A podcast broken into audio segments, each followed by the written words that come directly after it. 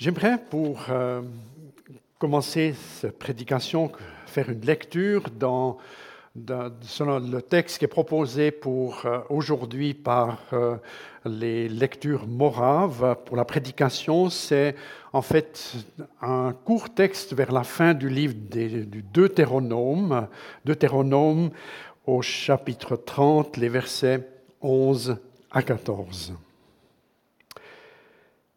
les commandements que je te donne aujourd'hui ne sont ni trop difficiles ni au-dessus de tes capacités.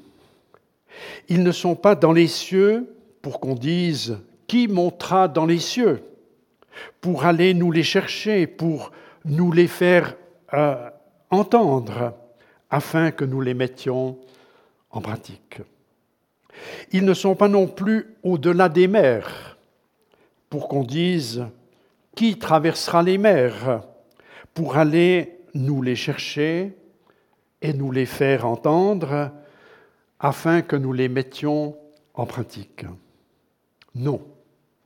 Cette parole du Seigneur est tout près de nous, dans ta bouche et dans ton cœur, pour que tu la mettes en pratique. Jusqu'ici, la lecture du Deutéronome. Chère Assemblée, chère euh, personne qui est ici en visite, en fait, euh, le livre du Deutéronome, sur lequel d'ailleurs on entend peu de prédications, j'ai vérifié, euh, je, suis à la retraite et j'ai donné, je pense, six prédications sur ce livre, c'est peu, parce que j'ai lu des commentaires, puis un des commentaires que j'ai lu, qui vient euh, d'Angleterre, le, le commentateur disait qu'il avait entendu jamais dans son Église une seule prédication sur le Deutéronome de sa vie. Euh, enfin, quelqu'un d'aîné qui parlait ainsi. Alors je me suis dit, il faut que je me tienne bien. Hein. Euh, et puis c'est vrai qu'on a parfois des, des textes qui nous, qui nous sont très proches. Deutéronome veut dire deuxième loi. Et en fait, c'est, ou bien souvent on dit aussi une répétition de la loi. Et sur un cliché euh, géographique, c'est vrai que la loi première a été donné, les dix commandements et les paroles qui accompagnent les dix commandements ont été donnés à Moïse au Sinaï, sur le mont Horeb. Et puis, il y a une répétition de la loi, un peu plus de 40 ans après, peu avant l'entrée du peuple en terre promise. Ça sera l'histoire de Josué. Et cela se passe dans les plaines de Moab, c'est-à-dire euh, en Jordanie euh, actuelle. C'est là qu'il y a une reprise des commandements qui sont donnés et il y a une répétition. Le Deutéronome est souvent cité dans la Bible. On pourrait l'oublier. Il tient une place euh, particulière déjà parce que au chapitre 6, au début du chapitre 6, il contient, on pourrait dire, le Notre Père des Juifs. Euh, c'est la prière du chemin Israël. Écoute Israël, le Seigneur ton Dieu est unique. Et puis, cette prière se prolonge encore quelques versets. Jésus lui-même s'est référé au Deutéronome pour répondre quand il a dit Quel est le plus grand commandement? Tu aimeras le Seigneur ton Dieu de tout ton cœur, de toute ton âme et de ta pensée. Et puis il a ajouté Voici le second qui lui est semblable tu aimeras ton prochain comme toi-même. Toujours encore ces généralités, je, mentionne qu'il y a beaucoup d'affinités entre le Deutéronome et quelqu'un qui a parlé plus tard, c'est le prophète Jérémie, par les mêmes thématiques. Par exemple, qu'est-ce qui se passe quand il y a en fait l'oubli des bienfaits de Dieu Dieu qui a béni son peuple, qui l'a secouru, accompagné. Qu'est-ce qui se passe lorsqu'on oublie cela? Le Deutéronome en parle et Jérémie en parle beaucoup. Un autre thème, à titre d'exemple, c'est le thème de l'alliance. c'est un mot très fort dans Deutéronome, c'est-à-dire la relation de foi entre le peuple d'Israël et Dieu, c'est une alliance. Une alliance, on ne la rompt pas, on la garde, on, tient à ce qui est, donné. Et ce thème de l'alliance, Jérémie va le reprendre très fortement en disant, il y aura même encore une accentuation de cette alliance, puisque l'Esprit Saint va venir habiter à l'intérieur des cœurs pour souligner et permettre de vivre cette réalité.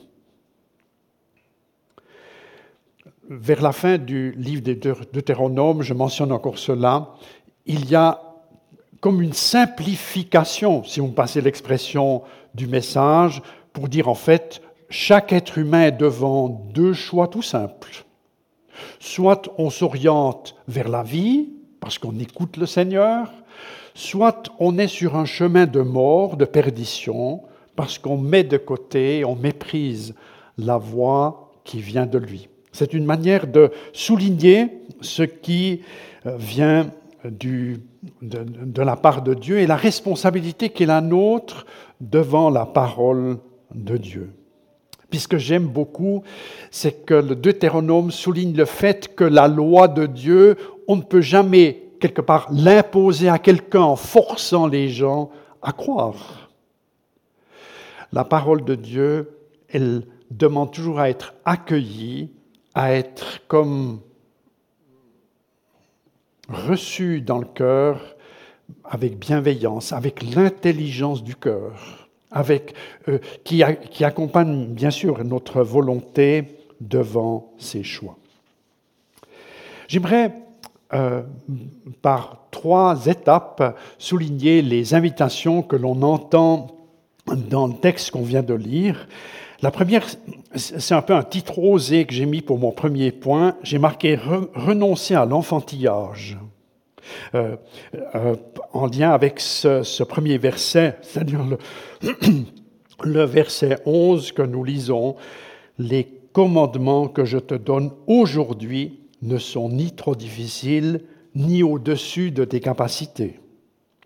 Cette déclaration, on va dire, met en évidence les résistances qui nous habitent, qui caractérisent la personne humaine.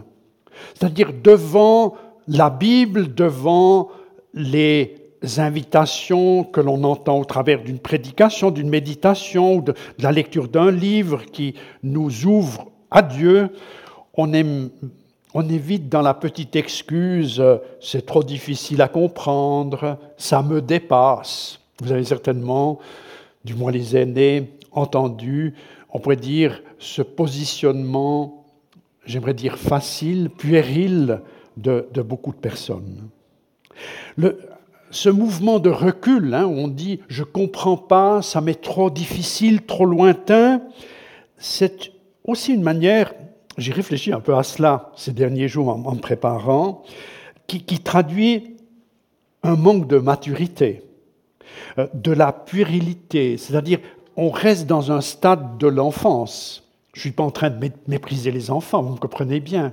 Mais, mais je, je parle de cet état d'adulte où l'on, où l'on ne veut, il y a comme des points morts, des, des lieux qui restent aveugles dans notre discernement, notamment en ce qui concerne la foi.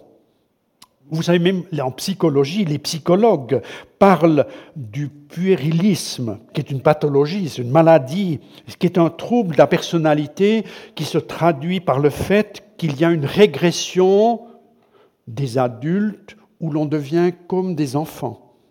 Alors, euh, avec toute la compassion que nous sommes invités à avoir pour des personnes qui sont à la fin de la vie vers sur un tel chemin. Mais j'utilise cette image pour parler de la foi en disant il y a parfois quelque chose de cet ordre qui se déploie auprès de gens pourtant compétents dans leur métier, leur profession ou dans d'autres domaines, et dès qu'on touche la foi, c'est comme si on ne savait pas c'est comme si ça nous dépasse. J'ai remarqué que même le monde masculin, je veux dire les hommes, plus que les femmes, sont tentés par cela. Je ne dis pas qu'il n'y a pas de femmes tentées par, par ce mécanisme de démission. Mais quand on fait en tant que pasteur une visite imprévue chez quelqu'un, on dit Ah, la maman n'est pas là, il faudra revenir une autre fois. C'est-à-dire, c'est comme si que la maman qui peut parler de la Bible ou d'une prière. Le papa, il ne veut pas toucher ça récemment, euh, je parlais avec une euh, conseillère nationale qui disait j'arrête à Berne parce qu'il faut que je m'occupe plus de ma famille. Ça m'énerve. Dès qu'il y a quelque chose qui concerne Dieu, tout le monde vient vers moi, les, mes, fils adultes, le, papa, tout le monde, ça m'énerve. Il faut, que je prie et que je les... Elle m'a dit, qu'est-ce, qu'est-ce que je dois faire? J'ai dit, prier pour qu'ils deviennent adultes et les encourager à cela on ne juge personne, mais dire ces mécanismes parfois nous, habitent. Et puis, je vous invite à une brève méditation, enfin, une minute de silence, une méditation personnelle en pensant à Dieu aujourd'hui. Euh, quelle est ma priorité? En pensant à Dieu, aujourd'hui, ma priorité, c'est quoi?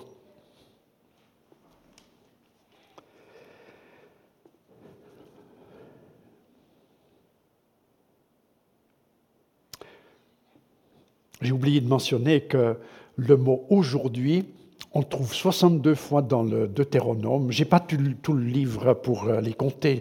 J'ai découvert cela en préparant ce texte. Il y a une sorte d'immédiateté. C'est-à-dire quand on est dans une voie de démission, il faut à un moment donné, il faut un déclic, il faut un aujourd'hui pour comme entrer dans la richesse de l'appel de Dieu. Je mentionne un deuxième point, saisir la proximité des enjeux. Je relis le verset 12 et 13. Ils ne sont pas dans les cieux, c'est-à-dire les commandements de Dieu, pour qu'on dise qui montera dans les cieux pour aller nous les chercher ou nous les faire entendre, afin que nous les mettions en pratique. Ils ne sont pas non plus au-delà des mers, pour qu'on dise qui traversera les mers pour aller nous les chercher et nous les faire entendre afin que nous les mettions en pratique.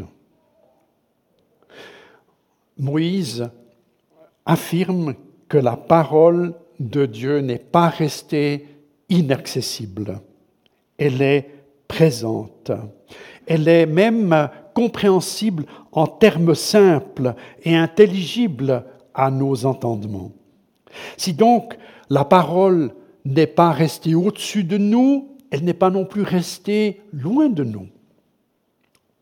Sans que je, souhaite développer cela, mais c'est intéressant de, parfois observer comment certaines nouvelles spiritualités voudraient nous dire, mais il faut aller chercher loin, il faut aller chercher ailleurs, il faut une initiation toute spéciale pour... Euh, comprendre quelque chose de l'au-delà.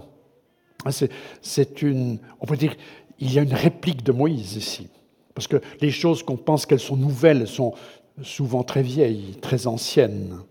Elles sont aussi liées à l'idolâtrie de l'époque, c'est-à-dire des, peuples qui entouraient Israël. Et puis Dieu, euh, Dieu veut, vraiment souligner sa proximité. D'ailleurs, Paul, dans son argumentation de la justification, reprend la même image. Hein. Dieu n'est pas, la parole n'est pas restée au ciel. Hein. C'est dans une argumentation qu'on trouve dans Romains 10. Et puis, il a une conclusion magnifique que je, que je, lis le verset euh, qui suit. Car c'est par le cœur que l'on croit. Et Dieu rend juste la personne qui croit. Et c'est par la bouche qu'on affirme et Dieu sauve celui qui fait ainsi. J'aime beaucoup cette parole de Romains 10, verset 10. Oui, les choses, euh, euh, on pourrait dire simples, peuvent parfois euh, nous échapper pour aussi aux personnes qui recherchent Dieu. Et c'est intéressant quand on jette un coup d'œil dans les rétroviseurs de l'histoire, on, on, remarque ces démarches simples de la confiance à développer dans la parole de Dieu, dans les écritures qui nous sont données. Il faut comme cette confiance, il faut comme la remettre en lumière régulièrement. Euh, par exemple, l'accent sola fide, c'est-à-dire la foi seule de la réforme, euh, c'est un des piliers tant du, euh, on pourrait dire, du monde protestant réformé que des milieux évangéliques. La tentation humaine est toujours de vouloir former des attelages entre le religieux et, je dirais, les efforts que nous pourrions développer pour aller chercher et trouver Dieu. Et on pourrait dire le Deutéronome euh, dit un message qui est très fort, plus fort encore dans le Nouveau Testament. C'est Dieu qui vient vers nous. On est dans cette salle depuis peu de mois, et puis la commission des bâtiments qui a un peu travaillé ici, elle a accueilli favorablement une proposition. On a dit il faudrait que la croix du Christ, souvent dans les églises, elle est un peu en haut. Alors on n'a rien contre ça. Hein, on, peut, aussi la porter, mais il faudrait qu'elle touche le sol. Euh, c'est une illustration un peu de ce qu'on est en train de lire dans, le Deutéronome, c'est-à-dire Dieu, il n'est pas loin. Il n'est pas, euh, pas loin de toi, il est près de nous, il vient sur notre terrain, il, il vient dans nos réalités pour nous aimer et nous accompagner. J'ai aussi une question à vous soumettre pour la méditation. Par deux fois, les versets qu'on vient de méditer euh, utilisent trois verbes pour la relation et l'écoute de Dieu. Il est question de chercher, d'entendre de mettre en pratique. Lequel me tient à cœur aujourd'hui? Ou qu'est-ce qui, dans ce domaine de ces trois verbes, peut-être pour une situation précise, me concerne? Je vous invite à méditer cela un court instant.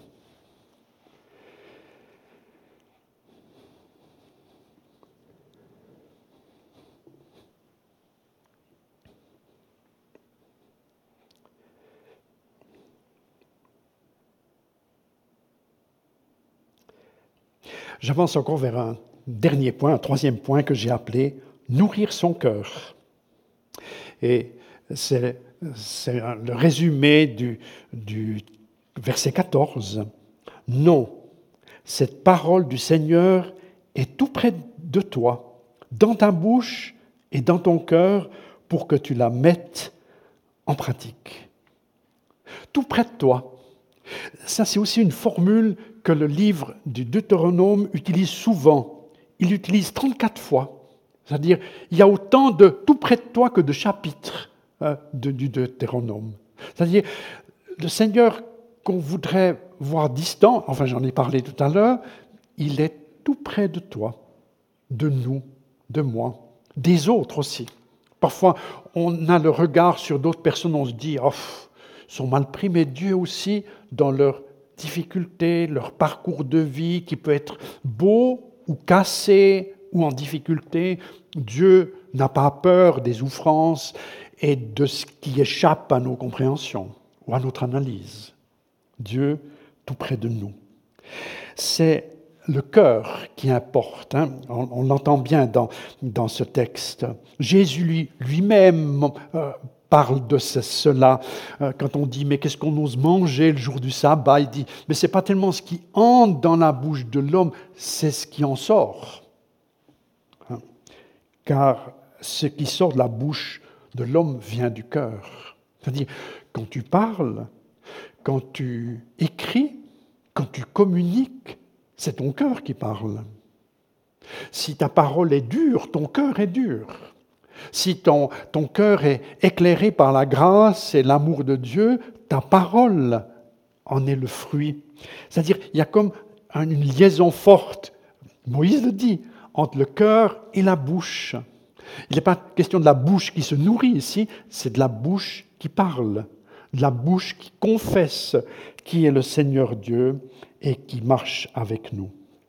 Et c'est vrai qu'être à l'écoute de Dieu, euh, et nous ouvrir, nourrir son cœur de sa parole permet de recevoir sa faveur, ses bénédictions pour être et nous trouver sur un chemin de vie. En fait, la Bible et puis l'histoire au fil des siècles euh, contiennent beaucoup de récits euh, qui sont magnifiques de personnes qui ont nourri leur cœur de la présence de Dieu.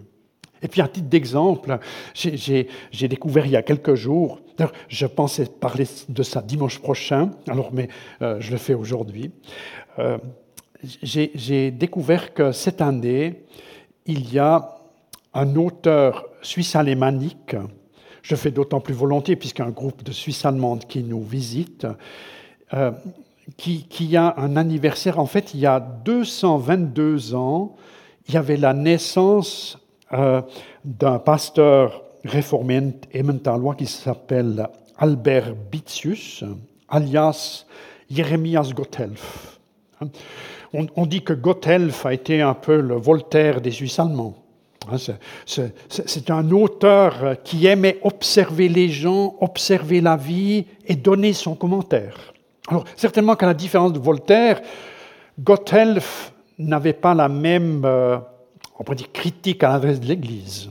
Hein, euh, Voltaire était bien critique. Hein. Alors, on peut avoir des avis différents sur la critique qu'exerçait Voltaire, mais Bitius, Jérémias Gotthelf, aimait parler de la vie paysanne, de la vie emmentaloise, de la vie du village, avec les gens qui sont habités ou non habités par la présence de Dieu dans leur cœur.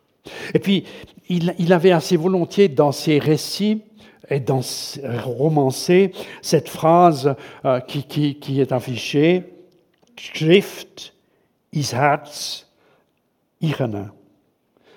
Ça veut dire prendre, c'est du littéralisme maintenant, c'est prendre l'écriture à l'intérieur de son cœur ou bien, dit mieux en français, accueillir la parole de Dieu dans le cœur. Et il avait comme, il voulait, au travers des récits, des livres qu'il a écrits, il voulait comme communiquer, mais que tu sois paysan, notaire, vendeur, que tu sois euh, un servante ou employée ou mal pris en raison de, la naissance d'un enfant imprévu. À l'époque, euh, on avait encore des jugements forts quand euh, euh, les, structures familiales n'étaient pas bien respectées. Il avait comme une clé. Ah, c'est cette clé qui est mentionnée par l'auteur de ce livre qui, duquel il il est question ici, qui parle pour la pandémie, on pourrait dire que la position de Gotthelf, qui vivait aussi dans des temps d'épidémie, hein, qui était différente que le coronavirus, mais lui aussi, dans ces temps d'épreuve, parlait de l'importance de la foi et de la relation à Dieu. Je vous invite ici aussi à une prière silencieuse, la vôtre, ou votre silence simplement. Euh, par exemple, Seigneur, je reçois ta parole dans mon cœur. Je vous invite aussi à méditer cela un instant.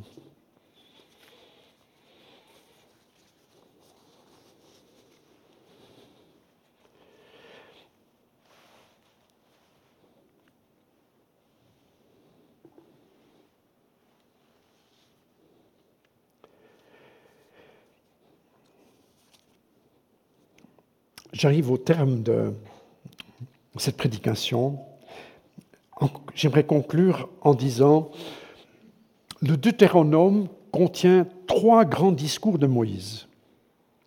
Nous avons lu une partie de la conclusion du troisième discours. Cette conclusion du troisième discours euh, contient un appel solennel au peuple d'Israël à se décider à rester dans l'alliance. En fait, ce même thème résonne pour l'Église de tous les temps, euh, pour les, chrétiens des différentes confessions. Il s'agit, pour les personnes qui font le choix d'être chrétiennes, de rester dans cette proximité, dans cette relation au Christ, au travers de la grâce de son Esprit Saint. Nous sommes, nous aussi, invités à aimer celui qui a dit, je suis le chemin, la vérité et la vie. le Christ lui-même. Et bien que par la grâce de l'Esprit, le Seigneur euh, vivant nous accompagne chacune et chacun dans nos choix de vie. Amen. J'aimerais prononcer encore une prière. Ta parole, Seigneur, la vérité, qu'elle nous accompagne dans nos questions immédiates ou plus fondamentales. Que ta parole éclaire nos sentiers, qu'elle nous conduise toujours à nouveau vers Jésus-Christ, ton Fils qui est venu vers nous. Et cette venue toute proche, elle est comme actualisée par le ministère de l'Esprit Saint. Que le Saint-Esprit inspire des pensées nouvelles dans nos cœurs durant cette semaine qui s'ouvre. Que nos travaux, nos entretiens, nos démarches, quelles qu'elles soient, soient enrichis par ta présence, Seigneur pour la gloire de ton nom. Amen. Soyez bénis dans cette mise en, dans cette mise en œuvre.